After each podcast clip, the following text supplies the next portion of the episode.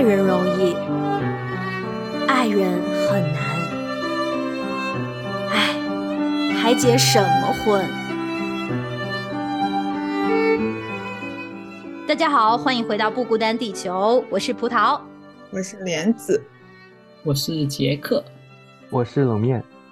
哇，今天有两个非常新鲜的声音，而且是男生的声音，久违的。我们节目已经好久好久没有出现男士的声音了，鼓掌鼓掌！杰克为自己鼓掌，欢迎欢迎欢迎欢迎欢迎！这两位朋友呢是莲子的团契的朋友们。我自己听莲子是说了很多很多关于他们团契，然后经常有一群可以聊天的小伙伴，我一直都很羡慕啊，就是觉得哎，今天终于见到真人了。这两位同学要不要也先来个自我介绍？好，大家好，我是杰克，哇，我是广州人，大家应该能够听得很清楚我的广普。然后我爱好是吃饭睡觉，哦没有了，我爱好是打球。我现在正读的是一个 engineer 的工程师专业，对，很高兴认识你们。啊，大家好，我是冷面，我现在读商，现在是研究生。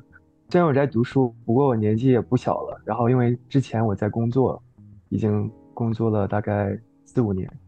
我平时很喜欢打篮球加围棋。OK，所以说是杰克的好队友，打篮球的好队友。哦，我没跟他打过。尴尬了，尴尬了，冒犯了，冒犯了，打扰了，对不起。好的，你们可以约了，就是相同的暗号对上了，都喜欢打篮球啊，那太好了。其实我很好奇的是，两位知道我们这个是一个女生原地聊一些 恋爱呀、婚姻话题的，两位一开始的时候是不是挺害怕的，要来加入到我们的当中？哦，本来是女生原地吗？我不知道。我也不知道，我以为会有男生。我们的本意不是如此，但是一直都没有找到合适的男生来，所以说真的很感谢你们来救急。所以两位刚才介绍的是学生，那情感状态是什么样呢？我很荣幸啊，应该是在两个月前刚刚开始了一段恋情，对。恭喜恭喜，好棒呀！我是第一时间听闻了杰克的喜讯啊，觉得哎，终于逮到机会了，还要在节目里面假公济私，要来聊一聊杰克的八卦啊，那还挺好的，很期待，很期待你的分享。那冷面呢？呃，我的话，我跟他应该有点相反吧，我是去年的时候分手了，然后呃，本来我们是异地恋。然后我们谈了大概能有两三年，然后因为后来疫情的原因，加上他本身好像也不是特别想来加拿大吧，然后家里的原因，后来我们就分手了。然后后来我就来到这个教会了。所以说我们。虽然对杰克的遭遇表示同情，但是我还是很冷面 冷面冷面冷面，我也觉得聊同情，是的，我也觉得。对虽然对冷面的这个遭遇表示同情，但是觉得还是很感谢主。你看，就是我们四个人是在四个不同的感情的阶段嘛，就是我们讨论一些话题的时候，我们觉得好像可以从很多的角度来一起来进行一些分享，也希望神在这个过程当中。帮助冷面有情商的恢复吧，然后快速的可以走出来，然后预备你可以进入到下一段。那莲子听说好像他们有已经跟你透露过一些想要聊的话题吗？杰克有发一些问题给我，其实主要是我是通过读了第三章这篇文章，然后想到了一些问题，当然也是很多很切身的问题，我觉得。我也是一直在很 struggle 当中，嗯，因为我听了你们节目，我感觉到你们很多人都能够分享一些很多关于在情感上，甚至是恋爱上的一些独特的观点，所以我就带着这些问题想要问一下你们。好啊，这个会有一点冲击性，希望你们能够面对得住。OK，在不孤单没有什么冲击性的东西，我们都 hold 得住。OK，问题是面对。婚前以性行为所带来的愧疚感，如何去面对另一半与以及自己，还有如同去分享真实的自我，就如何去跟你另外一半去分享最真实的自我呢？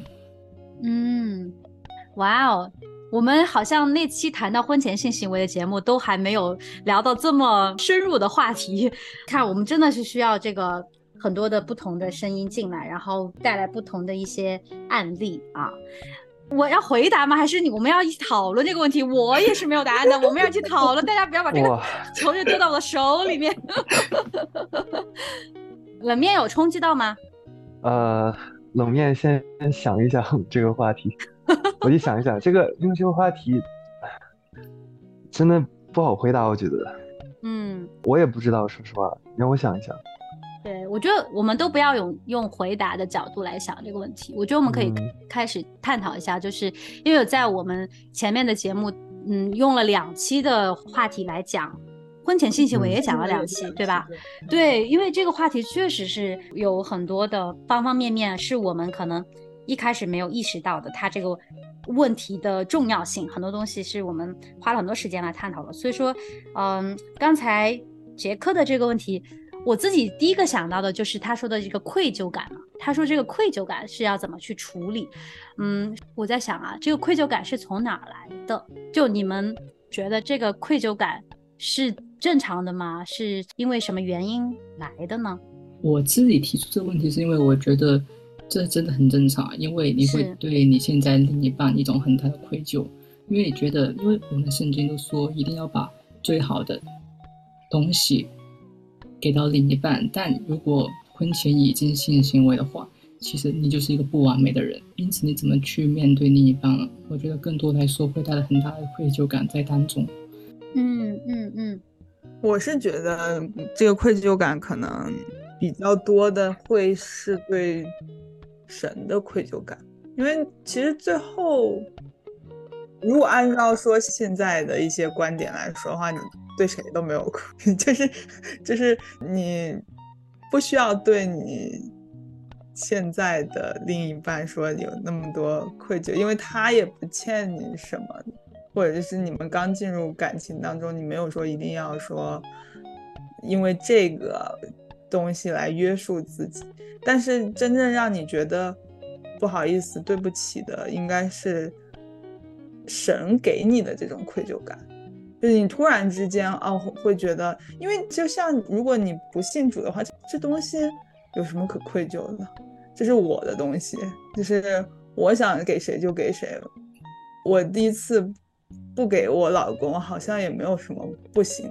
但当你真的认识到这个东西，好像萌生出这个愧疚感的那一刻，真的就是我是觉得应该是神给你的那个悔改的心的开始。然后，再慢慢的有这种被治愈的感觉，使得你面对你现在的感情的时候，你要知道，就是神赐给你的，不是说要你一直活在最终，而是你已经真的悔改，战胜了这个。嗯，因为我我我我在思考，我只是觉得，那对于不信主的人来说，当他们。真的做了这个行为之后，其实他们也会有愧疚感吧？我觉得，包括社会的风气，对传统来说，你要做一个善良的人，对吧？那甚至我们都看到，未信主之前，一开始都是说律法能够使人治罪，有法律规定婚前不能性行为吗？请问？没有，古代应该有。其实我我这个方面我没有办法分享，因为我第一次还在，所以我虽然谈过了四次恋爱，不过我都没有没有到那个地步，我自己没有把第一次给出去，所以我是我是完全没有感觉出那种愧疚感。不过我会感觉到，比如说我要是没有把真正自己露出来给他们看，或者是就是没有告诉他们我很多。呃，很多的秘密的话，我会有愧疚感，所以从这个方面的话，我能稍微稍微的理解一点点。嗯，哇，谢谢两位的敞开，第一次见面不容易啊。嗯，我自己是刚才在留意杰克的发言的时候，我有意识到他一个字，他是说的不完美，他说的好像我就不完美了啊，就很愧疚，没有把最好的给我的另一半。嗯。这个东西是需要处理的一个问题啊，就是说什么是完美呢？什么是好呢？包括我们在神面前称义，是因为真的我们变成义人了吗？不是的，是因为我们悔改了，我们认罪了，靠着耶稣基督的宝血，我们得了洁净，对吧？我们的罪得了赦免。那一样的，在这件事情上是一样的。我觉得我很同意莲子刚才说的，当我们意识到这个东西已经。有问题的时候，就是我有这种悔罪的心态的时候，我愧疚的时候，其实是我们向着神的。就像在浪子的故事里面，他当时回到父亲的家里的时候，他先说的是：“我是得罪了天，我也得罪了我的父亲。”这件事情是我们人意识到，好像跟神的律法，就像刚才杰克也说了，是律法让人自罪，因为我们首先心里的良知被神的律法。给光照，我们想说，哎，这件事情好像是不对的，嗯，那再下来，神不是要定我们的罪，它原意是让我们可以知罪，我们要悔改，然后我们因着信靠他而可以得洁净嘛。所以说，我觉得把这个愧疚感要带到神的面前去，让他来来赦免，然后给我们新的自由。我们一次次在面前被洁净之后，我们又是。不能用完美这个字，但是我们又再一次的是重新出发，旧事已过，都变成新的了。是耶稣基督的保险，它是一次次的这样子的功效在我们的身上不断觉得。我觉得很多的事情，不是我们以人的这个。标准来看了，好像我人是不完整了，好像我哎失去了很重要的东西。不是的，在神里面，一切都可以从新开始来过的。那我觉得这个愧疚感要先带到神面前去处理了，这样子我们对待现在新的一任的时候，我的另一半的时候，我才可以去自由的去爱他，我才知道我给出去的依然是完整的。不然我心里一直都觉得我给他的已经是破碎的了，那怎么去真的完整的爱这个人呢？这个心理是不自由的时候，另一半感觉到的也是残缺的爱，因为你自己都不相信你给出去的是完整的爱了。因为刚才你们也提到说不信主的人，也提到了很多这个世代现在很普遍的现象，就是大家在这件事情上面是比较的随便或者是随意了。但是我相信，就说即便不信主的人，他也会有这份愧疚感，依然是来自于我们的良知，依然是知道说。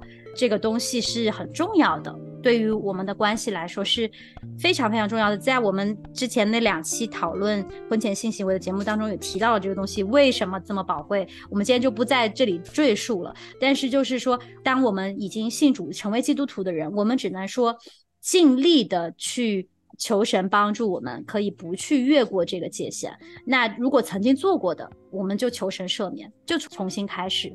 不用带着这个东西一直往前，它是会对我们的关系有更不好的影响。我是觉得它有点像你小时候不知道火很烫这件事情，然后你被烫了一下，哎，身上有个疤，你可能就觉得那个疤不好看，你就想遮它。但其实这个疤它可以只是给你带一个警戒，告诉你这个火很烫，你以后可以。用别的方式来操控这个火，而不是让它去吞噬你。虽然这个疤不好看，但是真正爱你的人不会因为这个疤而不爱你，神更不会因为你的疤而不爱你。嗯，对，说说实话，我感觉这个年代的人，即使你把这个事情给说出去，就算是基督徒的话，我感觉没有影响的那么大了。你知道吗？你反而怎么说呢？它不是那种特别的暴露的那种秘密，你知道吗？我我感觉现在来说，很多人不想分享的是一些，比如说我其实没有读完大学，或者是我欠了一笔债，你知道吗？这这些东西才是真正的，就是我觉得对年轻人害羞的事情，而不是这些东西了。所以至少我对我来说，我是这样理解。所以我我我都有的时候感觉他们。把这个事情说出来都不是他们最不敢分享的那一面，他们只是把一个稍微可以分享、社会可以稍微能接受的一点的东西稍微露出来而已，而不是把真正自己真正的丑的一面，或者是这个社会不太能接受的那一面给对方露出来，知道吗？嗯，明白明白。就其实有很多的人是他衡量过什么是他认为。道德上过得去的，他可以分享；什么是他认为他不是以神的这个准则在看所有的事情。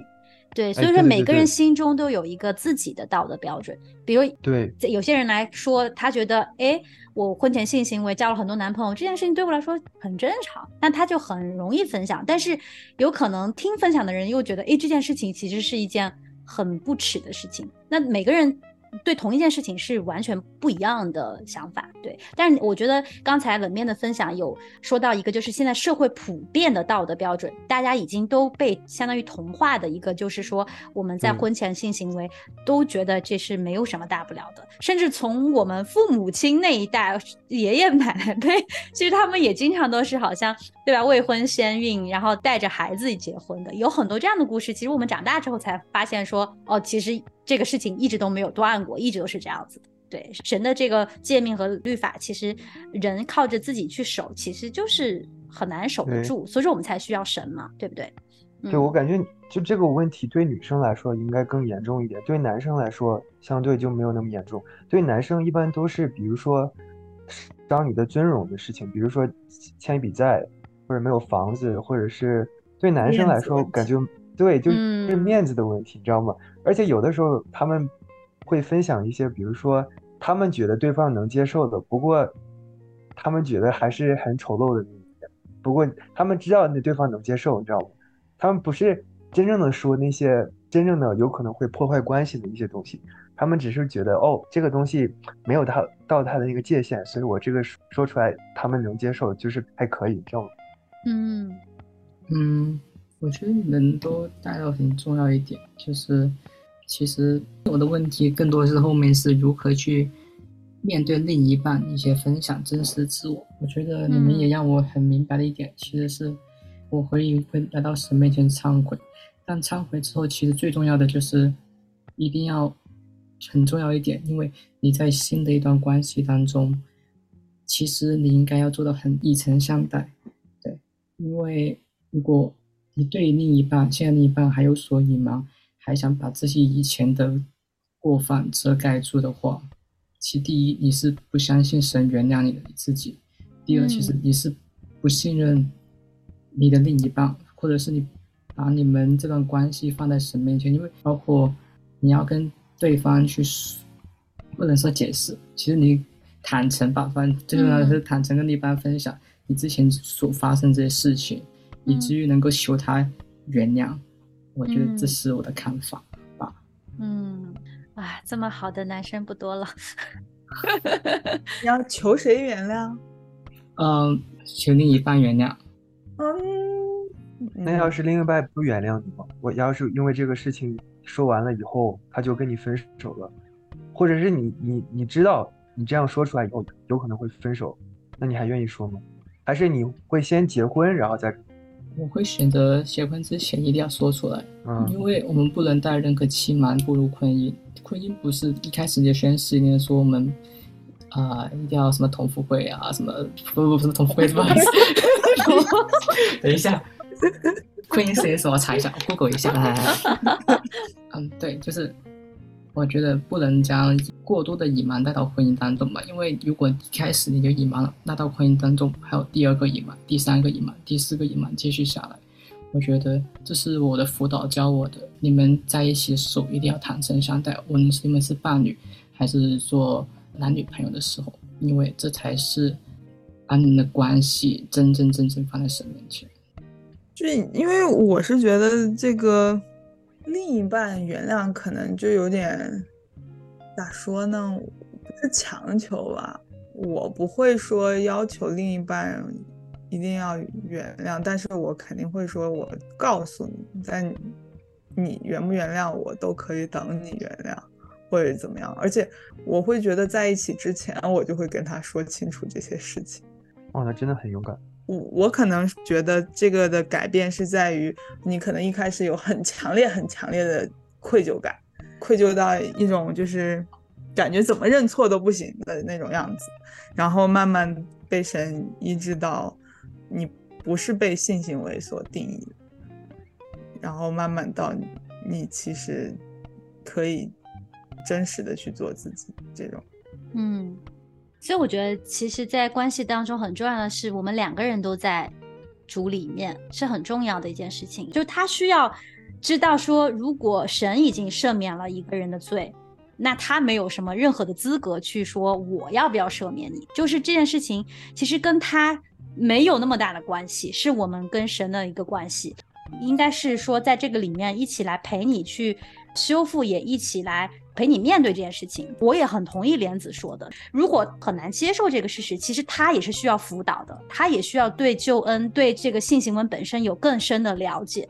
就你们要一起去在这个上面都有成长，不是说好像这都是我的问题，他原不原谅都没有关系。不是说强求他要原谅，就是说你要互相帮助他，也要走出来，因为这个对他来说可能是一个伤害，但他可以变成不是伤害的，他可以在这个当中也得到一些新的。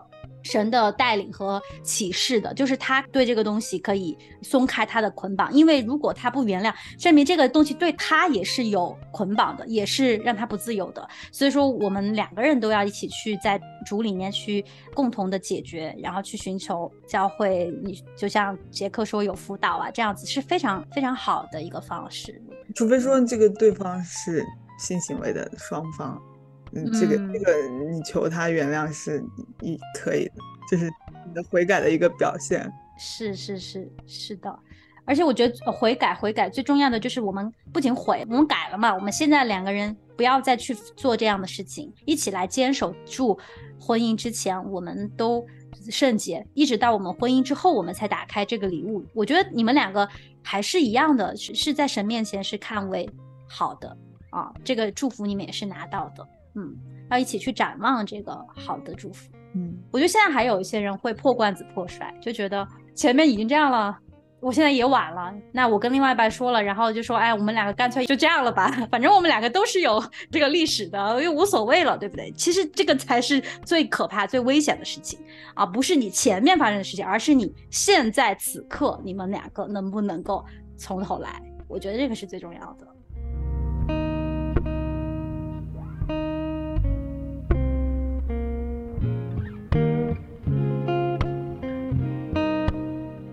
哇，今天第一个问题很好，很有辣度，很棒。对，那其实刚才呃冷面也有说到，就是你其实没有这方面的一些疑惑，但是你可能在其他的方面有一些问题。我也想知道，说你说谈了四段恋爱嘛，那你这四段恋爱都是以什么样的方式结束的？就是这些四段恋爱给你带来什么样的一些思考啊？对啊。啊，我简单分享一下吧。不过，嗯，我这样说完了以后，大家肯定会觉得我是个垃圾。不过第一段恋爱就是因为我觉得对方一开始长得很好看，就追他，然后大概两个礼拜就在一起了吧，那种就是从认识，然后感情来得快也走得快，然后过了大概六个月，好像就分手了。我大一的时候，啊，青涩的少年呀，对。其实我们是在团契认识的，然后后来我为了躲他，我都有一阵儿都没来团契。后来我们分手的时候，然后后来他又来团契找我，然后后来我就就消失了，然后就不蛮不好的。第二个是我朋友邀请我去一个活动，然后后来见到他，然后也是认识了大概两个礼拜，然后就在一起了。嗯，然后后来嗯。跟这个的话，就是我一般感情都是不是太去了解这个人的的全部，然后我们俩真的适不适合，我是看长相，然后追他，然后追到了以后呢，发现不适合哦，然后。不适合怎么办？我说那我的想法就是啊，那我不可能永远爱这个人了，那我只能分手，所以都是我提的分手，然后提完分手以后，我们就，他是我见到最难过的，就是我提分手的时候。我们谈了大概能有一年吧，嗯，对，然后也是因为我们上四个学期的学，在四个学期去外面工作，所以有四个月我们没有见到对方，就是陆陆续续的能见到对方，然后这样也会影响到我。主要是后来我觉得我这个人就是没有那么多的话题，嗯，认识久了以后，有可能我比较无聊吧，然后他也是，就是不是特别的。开朗的外向那样的人，然后后来我才意识到我是想找这样的人。我意识到了以后，然后我这样说也对他不公平，说实话。不过我后来我是这么想，我是觉得他不是我想找的那样的类型，后来我就跟他分手了。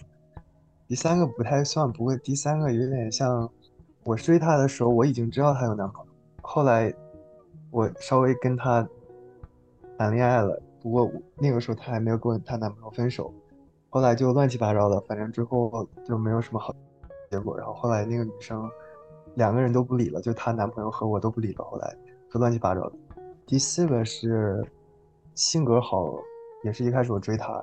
第四个是我恰好的。遇到了对的人，我其实那个做法跟那个之前的完全是一样的。虽然我跟自己说我不能只看长相，然后需要去了解这个人什么什么的，不过之后还是好像大概过了两个月，然后就在一起了。后来发现在一起了以后，发现这个人我真的很喜欢他，也不会觉得那种无聊或者什么什么，然后就是真的双方都很喜欢对方。我跟他在一起能有个。两三年吧，我们都打算要结婚了，不过后来之后，就是因为疫情，然后家庭，我们就分手了，然后就到了现在。哦，哎呀，最后一段听着，感觉还是很伤痛啊。哦，前面几段总结出来就是你都是主动追，追的很热烈，但是分手都是你提的，有一个规律 pattern 在那里的。对，嗯，不能说到渣，不过只能说到很。很乱吧？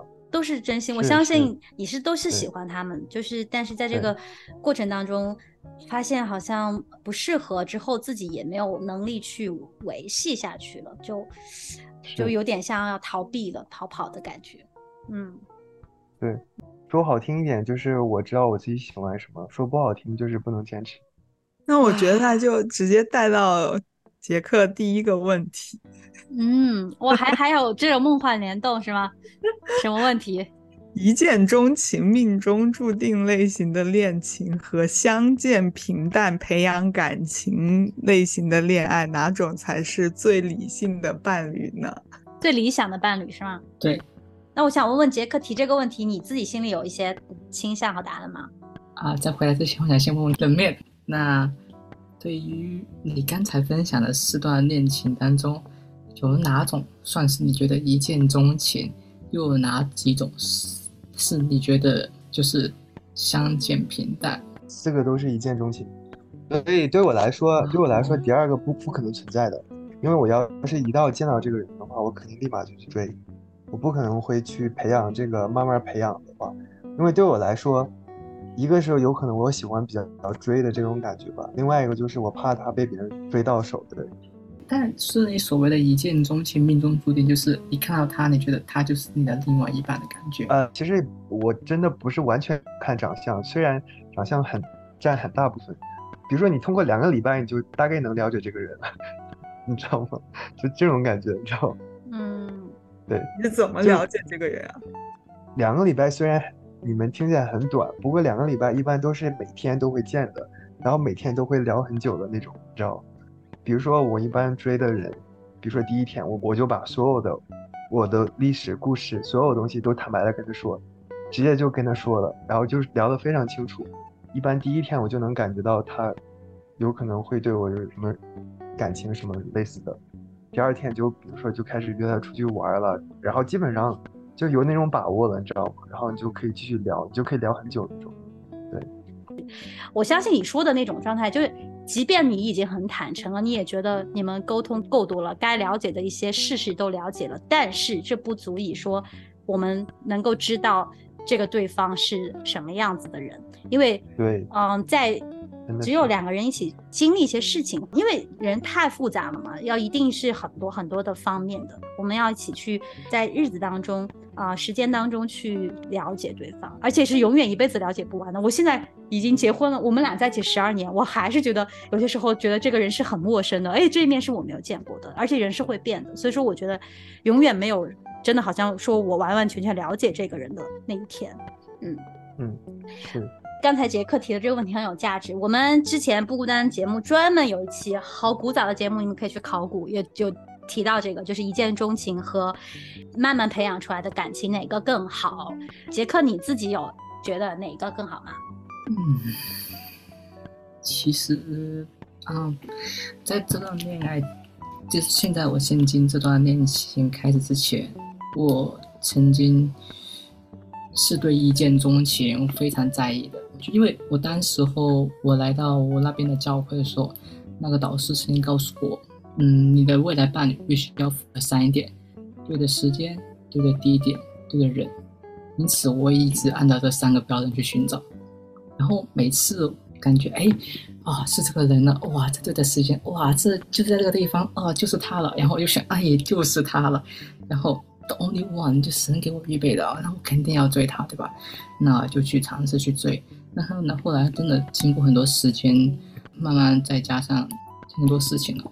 当时我觉得所谓的对的时间，其实回过来想。并不是真的对的时间，然后到当时候又觉得是不是对的人、对的地点，却发现又在异地恋，就感觉异地恋真的好难啊，又坚持不下去。这是我以前的观点。到现在我这段新的恋情，坦白说，我认识我现在这个女朋友已经有七年的时间。应该说，我来加拿大的时候我就认识她了。那其实一开始我没有所谓的那种一见钟情的感觉。我一开始就觉得她是个嗯，是个小女孩，嗯，挺可爱的。我觉得正因为相处久了之后，慢慢你会开始了解这个人，去认识他。七年当中，我觉得我也会有邀请过他一起出去玩，但很多时候那几次我甚至有做过想表白的的行为，但其实最后都是得到拒绝的答案。然后包括到后来最近今年，我再一次见到他的时候。我觉得我又再一次认识了新的他，但每一次相见，每一次认识，其实心里面对他那份爱就更大、更加增加、更加多。因此，到后来这一次的时候，我会觉得，嗯，会不会他才是我所喜欢的人了？然后我就再次的去追求，然后这次就成功了。来啊，所以呀，所以不同经历、不同时段给我的感想是，嗯。maybe 相见平淡，培养感情是理想伴侣，所以我觉得这没有一个固定答案。对我来说，现在对，嗯，是基于你的这些经历吧？你现在觉得这一段是更靠谱，好像更稳稳定的这样子的一个感觉，是不是？嗯，因为大家其实相处这么久，其实已经有多多少少了解到彼此比较深入的层次。我觉得，其实我非常同意第二个点。我只是做不到而已，我非常想要这样。哇，我多么愿意这个女孩从小就认识，然后从小就开始培养感情。不过没办法，主要你太帅了，你每次提出要求，女生都赞同了，对吧？不是追过很多，也没有很多吧，就能有两三个就没有成功的。嗯，对啊，所以我们其实回到一个问题的焦点是在于说，怎么认识他，或者认识时间的长短。都不重要，就是你看我我刚才说的，我自己就是一见钟情，七天在一起，我们还是进入婚姻了，也是这么长。那杰克他就是说前面都反而不成功，然后结果这一次慢慢来，花了七年的时间去了解一个人，哎，成功了。所以其实发现说这个没有一个具体的说哪一个是更理想的，而是在于我们有没有花充分的时间去给了解的机会，彼此了解机会。我相信冷面他说的他失败的这几次经历，都是因为。没有足够的耐心，或者是没有足够的我们叫爱的能力，好像去维系这段感情。所以，我们其实重点是在于我们会不会谈恋爱，我们会不会去在谈恋爱的过程当中认识对方，真的是把我们的这个一时的这种荷尔蒙的冲动变成一份真实的爱，那个东西是核心嘛，是关键嘛。我觉得杰克这段感情呢，他就是在。七年当中，他刚才说到一个我很感动，他说每一次见到他都觉得自己对他的爱更加的深了，就是他能够感受到对一个人，对一个呃女生。从头到尾认识了之后，我依然想要对他好，依然想要跟他在一起。就那份他找到了那份感觉，那个是很美的东西。那个其实就是爱来的嘛，对不对？就不是我们一开始只是冲动，只是感觉好像哎性格很好啊，或者是长得好看啊，这种都是需要这样子的一个更升华的一种情感在我们的恋爱当中。对我觉得他。跟一见钟情没有关系，对，呃，一定要在恋爱之前要想好一件事情，就是我是不是能够好好的去认识，我们在这个过程中有没有建立更深的关系？因为我觉得现在很多人谈恋爱是比较糊涂的，就觉得我们就是玩嘛，就玩嘛。今天电影院，明天唱 K，后天吃饭，然后再压马路，对吧？就这些事情，这些事情是好的，是可以做的。但是有没有让两个人真实的生命有连接，就是有互相的了解？我能不能够去包容他的一些我曾经觉得。不喜欢的地方，就是这个过程当中，我有没有成长，然后对方有没有更了解我，我能不能够把自己坦诚的在对方面前来敞开？我觉得这些都是在恋爱过程当中最重要的事情。嗯，我本身比较支持第一个，一见钟情是吗？对，因为嗯，我也是很快跟我现在这位在一起，很快，可能不到七天，甚至不到七天。但是就说慢慢培养感情，也是在慢慢培养感情。我又是很快，又是在慢慢培养，因为总是觉得好像没有完全了解他，然后也总是觉得他就一直在跳啊跳啊跳啊跳。所以这个我觉得对每个人，上帝都有不一样的时间。我原来认为像我这样的慢性子应该是就很久，那确实也挺久。就我觉得这个看神对你的计划，什么是对的时间，啥是对的地点。先把对的人给你，不代表说他给你了，就是这个时候就你们俩一定要在一起。嗯，其实关于这个对的时间、对的地点、对的人，我们都可以单独说一期，因为我觉得这三个都是伪概念。呃，我也琢磨了很久，因为这个问题困扰了我。太多年了，导致我这一段感情是有很多的曲折的，就是因为我很执着在这三个东西。我觉得我们两个在不对的地点、不对的时间，你又不是对的人，我就一直很纠结。我觉得我们两个一定没有办法走下去，我们两个一定要分手。所以说，这个东西如果成为我们的一个判断标准的时候，它会无形当中给我们很多的枷锁，枷锁，而且好像我们脑子里会开一个后路，就是说一旦遇到问题了，他一。一定不是对的那个人，他一定不是对的时间，一定不是对的地点，我们就会选择的逃避，我们会去跑走，我们会想说下一个可能才是对的。所以这三个东西我不是很赞同。我相信他要表达的可能也就是说神会为我们预备那个最好的，这个是我绝绝对对相信的。但是就是说这个不能成为我们的一个借口去逃避一段关系，而且我们很容易把它当成一个借口。我现在来看啊，就是说你是不是？在你生命比较成熟的阶段，你知道怎么去爱一个人，他出现了这个实践，我觉得是是真的是对的实践。那你当你有这个爱的能力的时候，那这个人你自然而然会把他变成那个对的人，你会去爱他，你会去跟他建立关系，你会一起陪着他去走过高高低低的生命的历程，然后回过头来看，你们已经走了很长一段了，甚至就走过一辈子。我觉得那个就是对的人，很美的一个东西，而不是说他一开始就跟你完完全的 match，你们俩没有一点。矛盾也哇很好，嗯，或者是沟通起来也很顺畅，很什么事情都很快就解决了。我觉得那个也不是我们所说的对的人，对，所以说对的人是我们要自己去经营的，自己去付出的，付代价的东西。对你，你说到这儿，我你刚才说我的问题是不能维持下去，我我觉得我的问题不是这个问题，因为我第四个的话，我就我跟他在一起就很好。我感觉我的问题就是一开始我没有找到对的人，我就是太冲动了，你知道？我的问题不是说我不能维持下去，或者是我们出现什么矛盾或者是什么小问题，我就是后来不喜欢他了，所以问题就是不应该追这个人，对我来说。哦，就一开始都还没有真的了解这个人适不适合你，跟你的性格，对对对，嗯，然后你就已经在一起了，嗯，对。好，这个问题挺值得探讨的，我觉得我们可以在下期的时候再花点时间来探讨。那好的，还是按照惯例啊，我们最后要来问郑重的一个问题，先问莲子吧，我们的常驻嘉宾。莲子，你还想结婚吗？还想，很棒。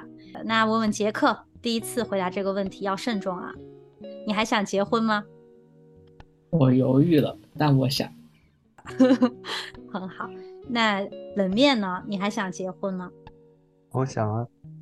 好的，那就感谢大家，感谢大家。我们期待以后冷面跟杰克的加入之后，我们的节目会有更多更多的问题的探讨。给我们带来更多新鲜的话题。也希望真的每一个听众朋友们啊，都能写信告诉我们你心里在疑问的是什么，你有没有什么样的挣扎，有没有什么样子的经历是想要跟我们分享的。那我们就在不孤单等你回来。好的，谢谢大家收听，我们下期再见，拜拜，拜拜。关上门，关了灯，两个人。这一秒，你看我的眼神，理智在狂奔，在无声讨论。当感觉已冰冷，心还能否忠诚？不想就这么放下，给我重来的力。管伤多深，只要我们还愿意，就可能带着重来的渴望，坦然过去的悲伤。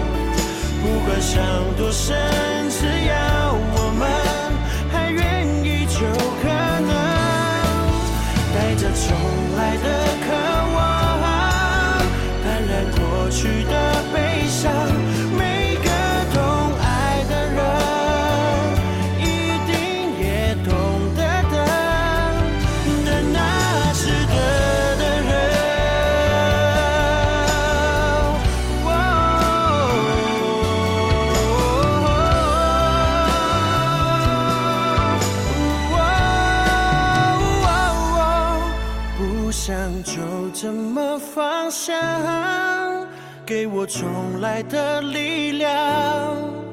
不管伤多深只要我们还愿意就可